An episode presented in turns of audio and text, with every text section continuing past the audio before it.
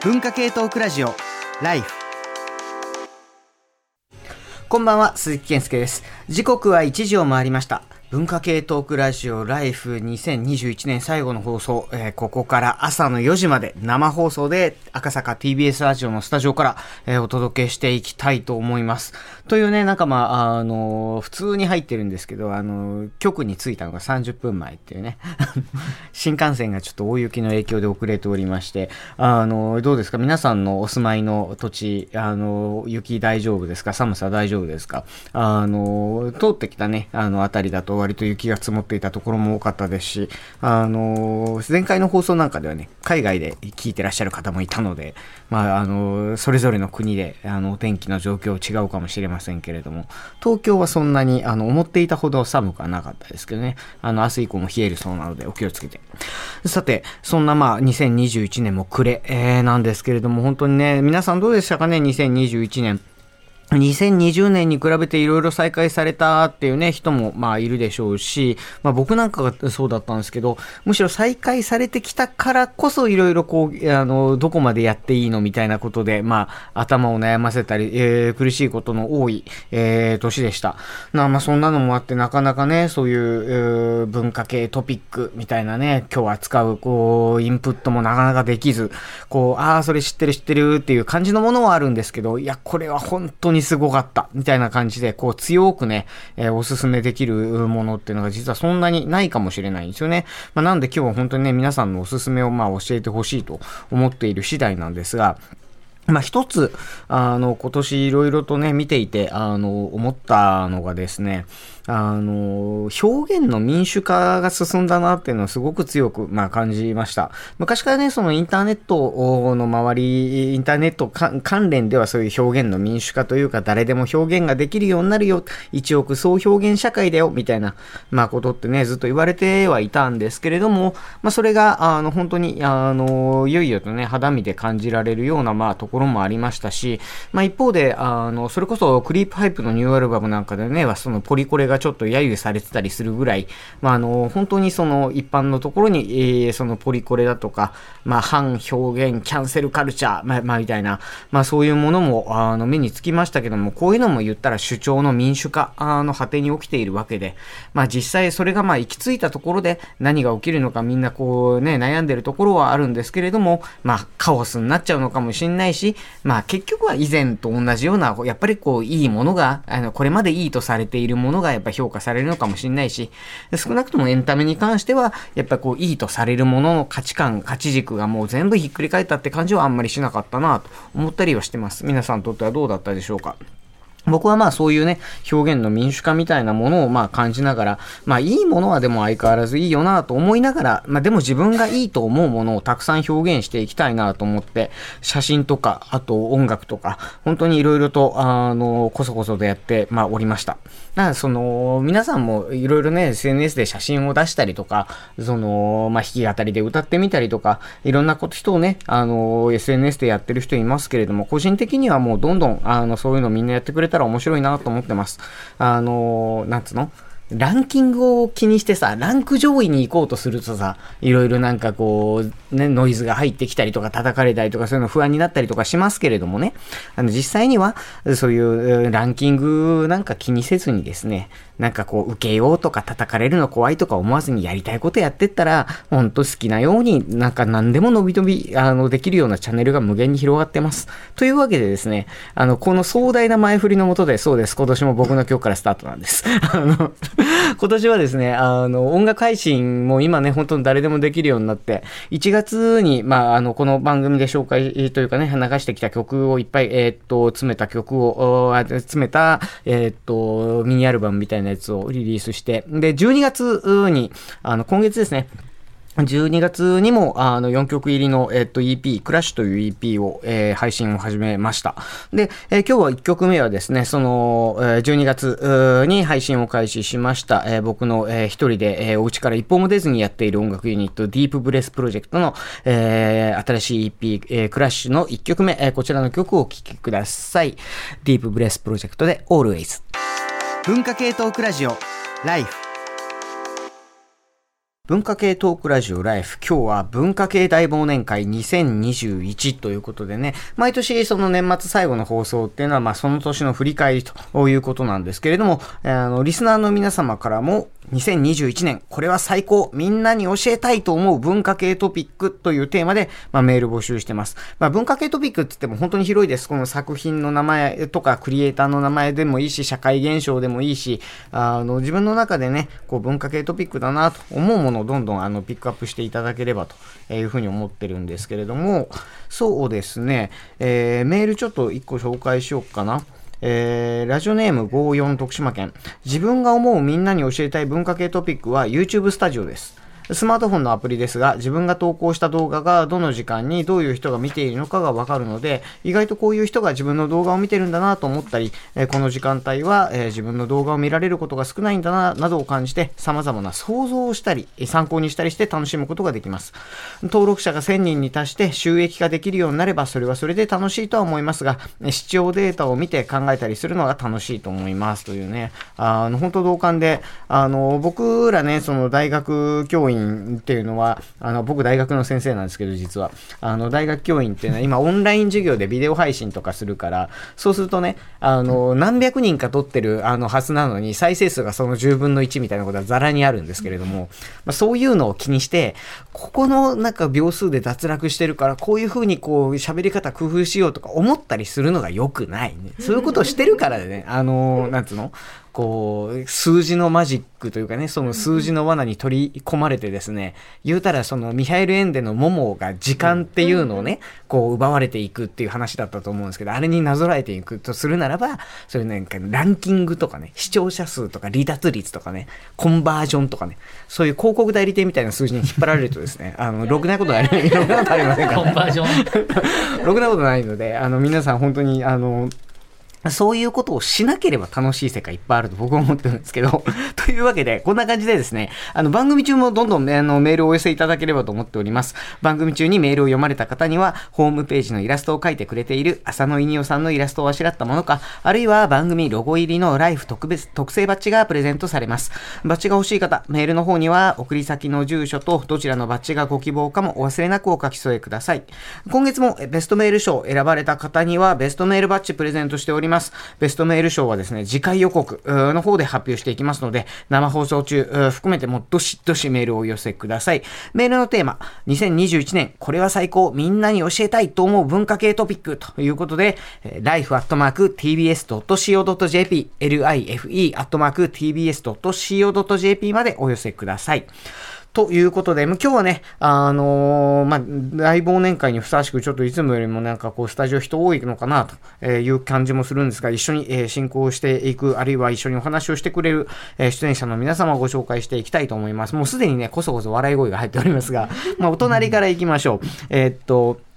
最近割となんかこう、教員が多い中で、今日はあの、教員少なめだな。あの、ということで、えー、ライフサブパーソナリティというか、ほぼ、ほぼパーソナリティの、あの、塚越健二君です。どうもです、塚越です。よろしくお願いします。まあまあまあ、あの、大学教員やっぱりあれだよね、再生数気にしたら終わりだよね。まああのね、500人ぐらい今年いたんですけれども、どのくらいあの実行したかって出ちゃうんでね、ね悲しいなとか思うこともありつつ、あの頑張りましたね、今年もね。ね、本当に。うん、まああのね。でもね、ラジオやっててよかったですよ。うん、僕とかチャーリーさん多分そうでしょうけど、学生さんからね、ラジオみたいに聞けましたって言うんで、よかった、ラジオやっててって思いますよ、やっぱり。ありがとうございます。ね、本当ね、今学生さんの考えてるラジオってなんだろうね、ラジオってね。確かにね。一回聞いてみたいよね。何がラジオだと思ってる、ね、何聞いてるかちょっと聞きたいですね。ね本当に。というわけで、今日もね、あの、ちょっと、あの、いろいろ進行、あの、お手伝いお願いすると思いますけど、よろしくお願いします。よろしくお願いします。えー、続きまして、えっ、ー、と、もう、実はもう本当年ぶりのご無沙汰になるかも、うん、えー、知れません。ライフではね、ずっとご一緒してたんですけども、今日はご無沙汰の登場です。はい、えー、ライターの西森道夫さんです。どうもよろしくお願いします。というわけで、いや、まあ、ご無沙汰ばっかり言っててもあれなんですけど、僕はでも一方的に、あの、西森さんの書いたドラマの記事とかかなり読んでたんですよ。ありがとうございます。そんな嬉しい。あの最近は割とだからドラマの関係の,、あの文章を書かれることがやっぱ多いですかね。そうですね。あとはお笑い芸人さんのインタビューも多いですね。はいはいはい。まあ今日はもう本当にそのドラマの話もいっぱいあのメール来てますし、あと芸人さんも熱いねメールいっぱい来ているし、多分西森さんも今年はいろいろとね話したいことがあるでしょうから、ぜひあの番組のまあどこら辺かでちょっと突っ込んでいただければと思います。よろしくお願いします。お願いします。はい、えー、続きましてですね、えー、っとまあテーブルで言うとねちょうど僕のあの斜め方向にいるんですけど、あのねアクリル板のせいでねこう一番喋りが聞きにくい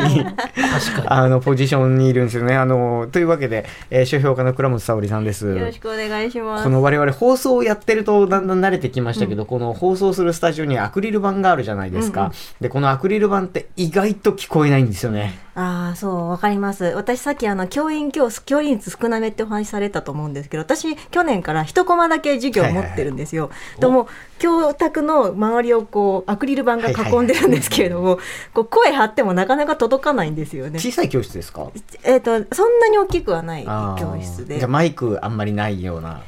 そう、マイクがない。で、しかも大学院棟だから設備、設備があまりこう、最新の設備が整ってないから。なるほど、なるほど。そう。だからなんかあのしかもオンラインだからななんかある程度こう何でしたっけ録音してあの挑む授業とかもいくつかあったんですけど10分間録音してもこう10分間録音した時点で文字数が4000とか余裕で超えるんですよね。走行にして下書き最初作ってたんですけれども、うん。うん、なんかラジオの文字数ってどえらいことになるんだなと思って。ライブスピーチって1分400字ぐらいそうそうそう。まさにそうでした。10分分の走行を作るだけで4000字とかいっちゃってもうそれでヘトヘトみたいな。あそうかそうか。あの原稿を書いて臨む感じなんですね。なるほどなるほど。僕なんか何の原稿も書かずに、まあ、このライフもそうなんですけど、うん、ノー原稿で多分その倍ぐらい喋ってるんで、うん、いやもうまだそこまでの域にやっぱ達せない。あの、ね、ちゃんと原稿を書いた方が学生さんには絶対いいと思います。ということで、まあ、あの、本来はね、あの、本来というか、その大学の先生ではなく、まあ、書評家としての、まあ、あの、お仕事があり、まあ、今年、その本もね、あの、話題になりましたり、何より書評家が話題になったりとかしましたね。そうですね。ちょっとまだ、あの、どこかで触れるかもしれませんけども、よろしくお願いします。よろしくお願いします。そして、えー、っと、僕の向こう問い面にね、結構実は、あの、でかいアクリルの向こうに、あの、これまたね、あの、これまた、あの、結構壁ですよね。あっては、あってはいるんだけれども、あの、ライフでは、あの、僕がご無沙汰なのも含めてご無沙汰になっております。あの、サブパーソナリティ、えー、のはずなんですけれども、なんかこう、随分遠くなってしまいました。えー、ライター、早水健郎さんです。あ、よろしくお願いします。早水です。もう今、もう早水さんの声、うん、あのね、今耳に入れてるイヤホンからしか聞こえないもん。そっか、俺、チャーリーの声すごいよく聞こえてるよ。他の人ちょっと聞こえないかもしれないけど、あの、さっき本当にネットメディアで、その、まあ、数字とかコンバージョンとか求められるって話、うん、いや、まあ、ライターはもちろんそうでね、まあ、だから10万アクセスじゃ全然バズじゃないですねとかって言われて傷つきながらなんだけど、最近ね、え、早水さんはそういうの気にしないでいいですとか言われるようになって、それはそれでちょっと傷つくっていうか、の周りね、僕はちょっと先週からポッドキャストを始めて、そこではどっかからお金をもらってとか一緒にやろうじゃなくて、完全に自腹で、しかもなんか今更ポッドキャストって誰でも始めてるじゃん、なんだけど、そうじゃなくて、もう一から全部自分たちで手作りでやるんだっていうのをちょっと久々になんか新しいメディアをね、作るみたいな感じで、小倉隆二君と、えー、ずっとまあ二人でややってる対談をポッドキャストにして自分でジングルから BGM から作ってやってます。すごい。民主化です。民主化ですね。うん、あでもそういうことが本当になんか誰でもできるようになって、チャンネルが広がってね、あの挑戦できるこう幅が広がるのはすごく面白いと思いました、はい、そういう、なんていうんだろう、そこでバズとか気にしないでやるはずのメディアを自分で立ち上げたら、すげえどこから誰がアクセスしてるかめちゃめちゃチェックするようになってて、いや、これもうちょっとこうしなきゃとか言い始めていて、マーケティング大事だよねとか言い始めてるっていう逆転現象。わかります、わかります。あの、そういうのをね、あの、カール・マルクスは労働阻害って言ったんですよ。なるほど。自分の作ったものが。自ら墓穴を掘って人間はね、阻害に陥っていくんだ。分かった。ようやくマルクスのね、共感できたよ、俺は。あの、マルクスの話しだすと長いんですけど、今日よろしくお願いします。お願いします。えー、続きまして、あの、先月もちょっとご紹介したんですけど、僕があの不在にしてる、お留守に、えー、している間に番組をいろいろと、あの、表で裏で、えー、支えてくださっっておりましたライターの山本ポテトさんですあこんばんは、ライターの山本ポテトです。よろしくお願いします。テトさん僕の曲聞くの初めてですよねそう、これ誰が歌ってるんですかって 結構素で聞いてしまいました。あれ誰が歌ったんですか？あ誰が歌っての？あなたの対面に座ってる45歳のおじさんです ちなみに私事なんですけど、山本ポテトっていうペンネームでやらせてもらってるんですけど、ちょっっと親にバレてしまって、親バレ。しました。先月なんかいきなりインスタをフォローされて、ちょっと動揺してます。騙してやってたんだ。黙ってやってたんで。でもあのフォローされただけでしょ。え DM とか来たわけじゃないまあまあ DM とか来てないですけど、圧もしか力を感じもしかするとただのファンかもしいれない。やいやいやいやいや。さすがにわかる。うん石田ゆり子と私をフォローしてます。石田ゆり子さんに並んだというね。なかなかゲージの強い話が出ましたけれども。でもねあの、まあ、今年ねあの予告編では後半割とお仕事がまあ中心だったって話もありましたけれどもいろいろと見聞きした話あると思います。よろしくお願いします、はい、よろしくお願いします。そして、えーまあ、スタジオのね、なんかちょっといろんなところで、あの、いろんな人が分散してて、ちょっとこう、僕からするとグリッと後ろ向くところになるんですが、あの、マイク向きながら目だけ後ろ向くのが難しいっていうポジションにおります。えーというわけで、えープランナーの村山かなめさんです。こんばんは。あのさっきね労働阻害してます。あの、コンバージョンがとか、労働阻害がとかね、申し上げましたけども いや。いや、本当リーチとエンゲージと、えーコンバージョンのことばっかり考えていたら、1年が終わりそうです。本当ね、なんかこう、もっと、あの、あれじゃないの、こ国代理店みたいなところにいる人たち、プランナーの人たちさ、なんかもっとクリエイティブな人たちが多いと俺は思っていたよ。そこがね、やっぱ動きつつあるのが今年であり、おそらく来年はもっと動きますね。おっと、マジか。っていうのを、えー追っていったらもう年末になっちゃってってで今このメールを見ながら、うんあの自分がいかに文化度の低い2021年を過ごしてたかっていうのに今ちょっとあの打ちひしがれているので今日はもう学びたいなみたいな気持ちで 固有名がたくさんのメール来てますからね。あの、逆にもう何それ何それって言って、あの、拾ってもらったりとか。もうそのつもりでともうねバチェラージャパンのシーズン4しかわからないかなっていうレベルになってるので それが分かれば面白いんじゃないかなと思いますけどね。逆にそれはわかるよこの場の中ネットではネですかねットバズった系、後で二人、あの、塚越くんと3人でやりましょう。わかりました ということでよろしくお願いします。はーいはい。ということで、あのー何の設定もなく振りますけど、メロン先生が実は今オンラインというかね、その電話でっていう形でいて、あの、つながれるかどうかはちょっとわからないので、あの、いずれ、えーどっかでと思っておりますが、あの、なんかね、スタジオの準備が整ったら振りますということなので、あの、今日は、あの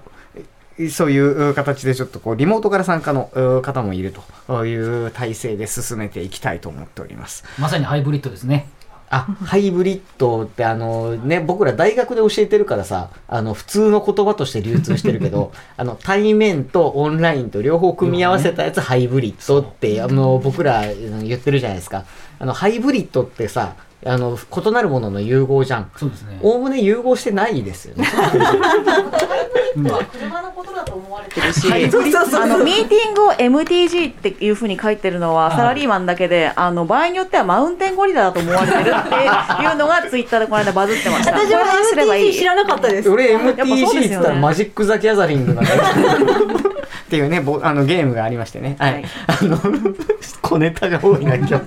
えっとねラジオネームケッチ39歳横浜市。えー今年の文化系トピックといえばリアル書店に足を運ぶようになったことです。昨年はコロナ自粛で書店は愚か外出さえままならなかったのですが今年は頻繁に書店に行きました。振り返ると正月はコロナの感染者数が急増している中後ろめたい気持ちでささっと書店に行ったものですが最近はしっかりマスク消毒をして書店をブラブラしています。私は神奈川県民ですが最近では有林堂の YouTube 番組を楽しんでいます。かつてテレビ神奈川で人気だったサクサクの増田した地頃を思い出させるようなフクロウの人形と書店員の掛け合いが面白く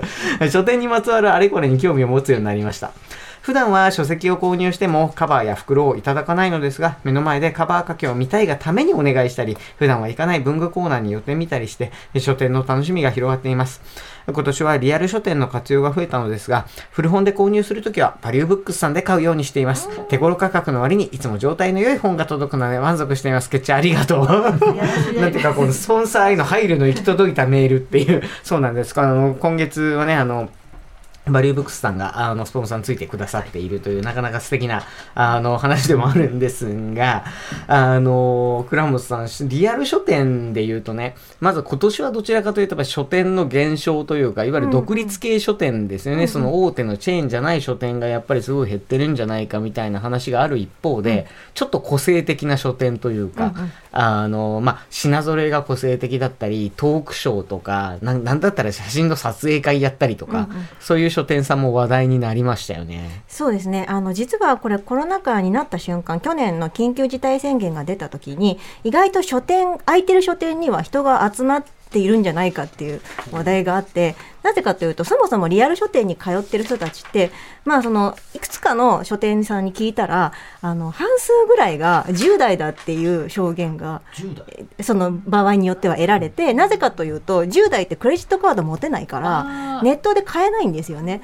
意外と書店リアル書店にあの買いに来るっていうことが分かってでその時にやっぱ学校はコロナ禍でオンラインで行けないってなった時に書店に行くっていう選択肢もあるっていうことが分かってちょっとそれは興味深いなと思ったんですよ。私たちやっぱそのネットで買うのってどうしても若い人らみたいな先入観があったけれども、まあ、そのリアル書店で交流が生まれるってことがなった時に独立系書店の方がより店主とかそこに集まる常連さんとかとの会話みたいなものって膨らんだりとかするじゃないですか。まあ番組で、ね、出てもらったコメカさんとかそうもねそうそうそうあのね古書店とかね、やってたりとかもするし。それこそあの双子のライオン堂さんとかもそうだし、で実際にそのオープンスペースみたいなものを作って、うん。そこでそのイベントをやったりとかしてるし、まあ、その形っていうのがどんどんこれから発展していくのかなとは思います。まあ、一方でその今日青山ブックセンターセンター行ってきたんですよ、うんあのイベント見に北丸裕二さんと川本直さんのトークショー見に行ったんですけど久しぶりにあんな大きい商店行くとやっぱりそれはそれでテンション上がりますね。そうあのやっぱり、えっと、どんなにネットが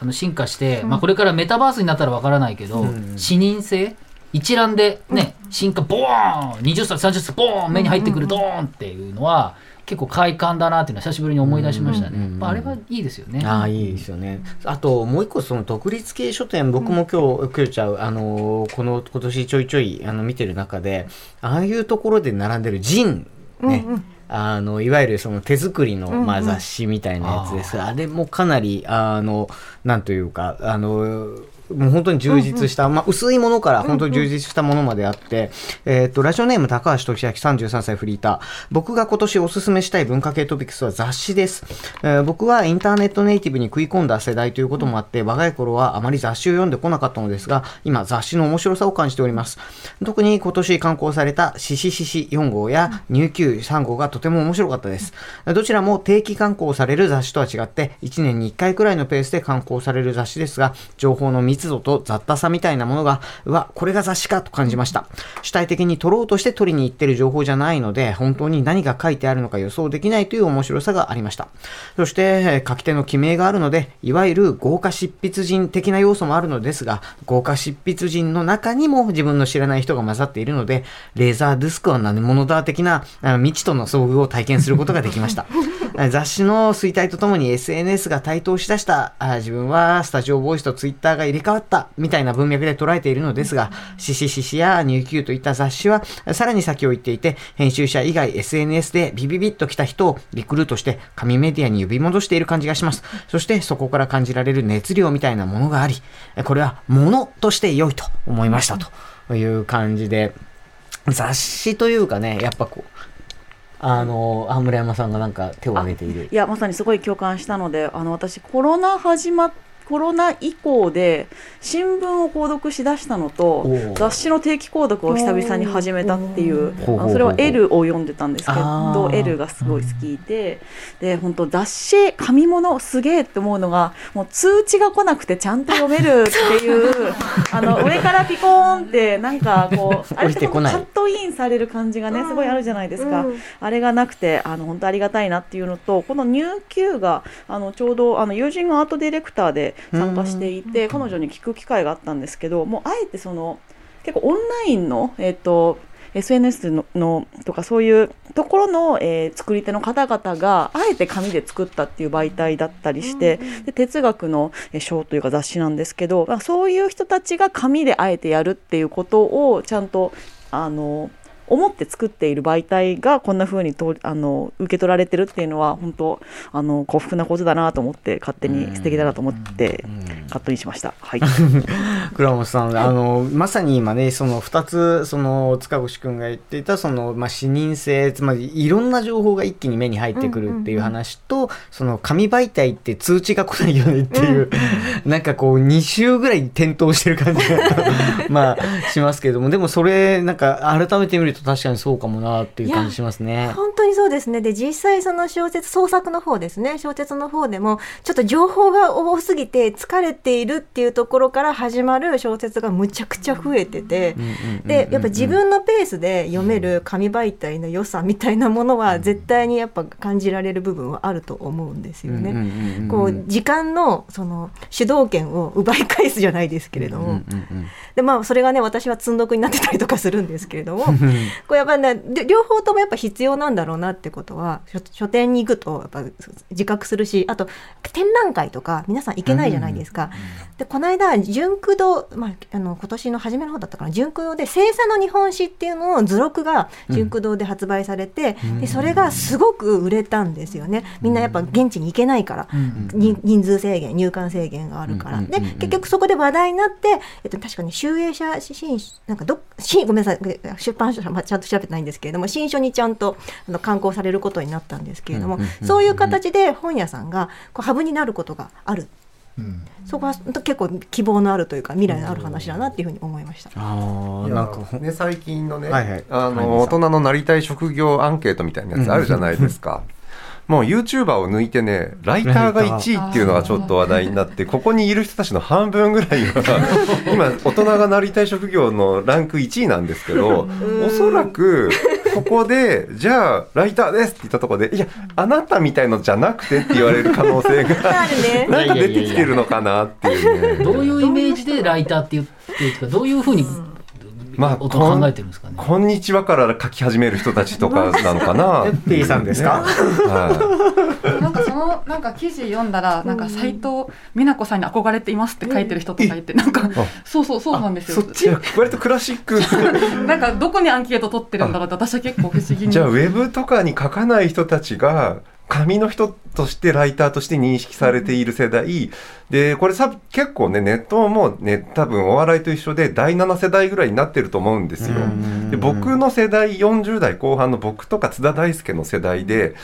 実は僕と津田大介は紙出身ではなくて、ブログ出身ライターなんですよ。で、その人、いわゆるネットから出てきた人あえて紙みたいなことに15年ぐらい前にあった流れと今あえて紙なんですよっていう話っていうのはこれもすでに多分3週目ぐらいなんだなっていうね思うことがあってこのなりたい職業ライターが何週目なのかが知りたかったな。なりたい職業ライターってこんなにこう名指されたのは僕初めて聞きましたけど、ね、多分ないでしょうねかつてね。マルクスぐらいの時代だったら分かんないですけど、ね、それ作家って言ってたと思う。